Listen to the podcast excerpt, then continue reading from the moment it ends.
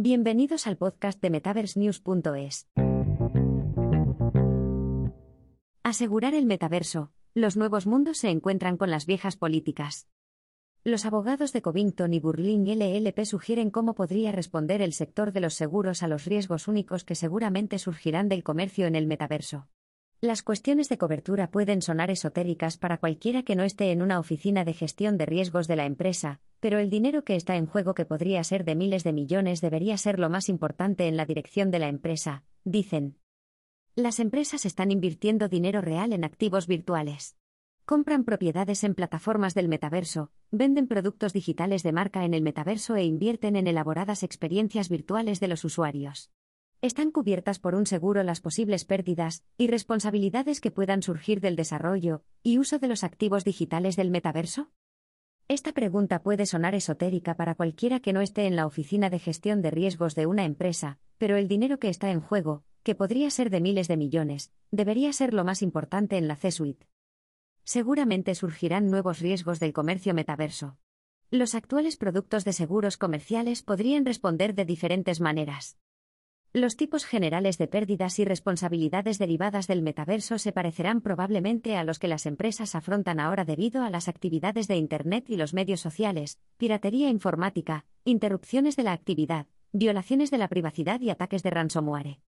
Sin embargo, lo que diferirá es el tiempo que pasaremos en el metaverso, trabajando, socializando, comprando, vendiendo, teniendo citas, jugando, compartiendo observancias religiosas y celebrando acontecimientos vitales. Para aquellos cuya identidad metaversa se convierte en su identidad principal, la pérdida o destrucción de elementos esenciales de esa identidad virtual podría parecer catastrófica. Enfrentada a consumidores enfadados y a grandes reclamaciones o costes de reparación, una empresa querrá saber cuáles de sus activos de seguros responderán, y si su actual cartera de seguros contiene lagunas de cobertura. El ciberseguro es la fuente más probable de protección para los riesgos derivados del comercio metaverso. Los formularios de las pólizas cibernéticas varían, pero suelen cubrir una variedad de responsabilidades de terceros y pérdidas de primera parte relacionadas con eventos de seguridad y privacidad de datos barra redes, incluidas las reclamaciones de responsabilidad de los consumidores por la recopilación o divulgación no autorizada de información privada, las investigaciones gubernamentales y los procedimientos reglamentarios, la interrupción del negocio, la restauración de datos y los ataques de ransomware. Aunque las pólizas cibernéticas no hacen, todavía, referencia al metaverso específicamente, su cobertura debería extenderse en general a los riesgos digitales y de datos que surgen del comercio en el metaverso.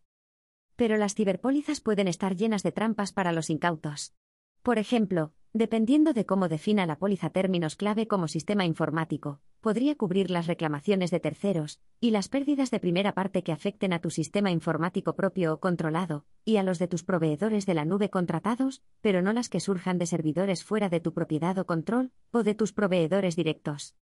Además, aunque las ciberpólizas suelen cubrir los servicios de restauración de datos, muchas no aseguran el valor de mercado reducido de un activo de datos.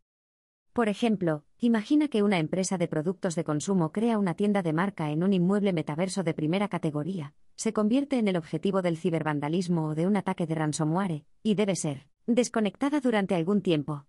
Una póliza cibernética típica debería cubrir los costes de restauración de los datos a su estado original, el pago del rescate y las pérdidas por interrupción de la actividad. Pero si el valor de mercado del almacén virtual cuando se restaura se ha desplomado, la cobertura puede ser discutida a menos que las condiciones de la ciberpóliza se hayan adaptado para abordar ese nuevo riesgo.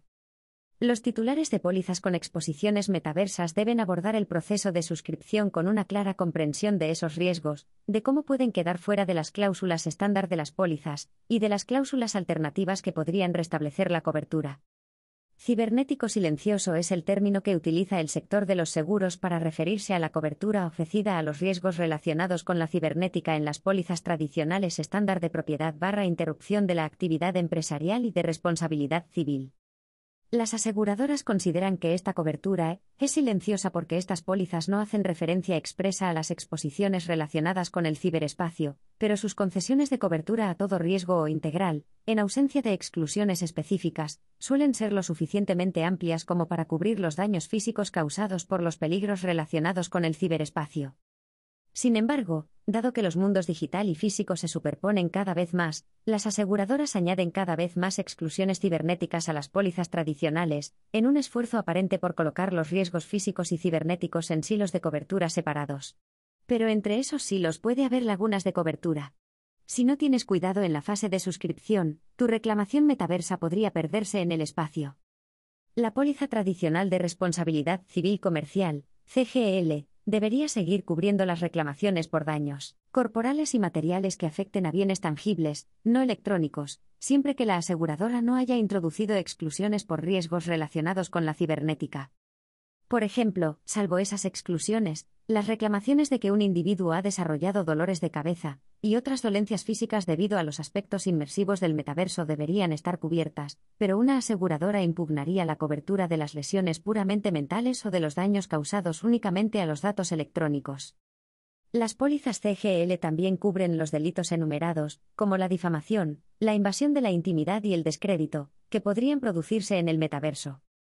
Actualmente, las pólizas de seguros comerciales estándar no excluyen los siniestros por el mero hecho de que surjan en el metaverso. Por tanto, las pólizas que cubren ciertos tipos de reclamaciones que surgen fuera del metaverso deberían cubrir los mismos tipos de reclamaciones que surgen dentro de él.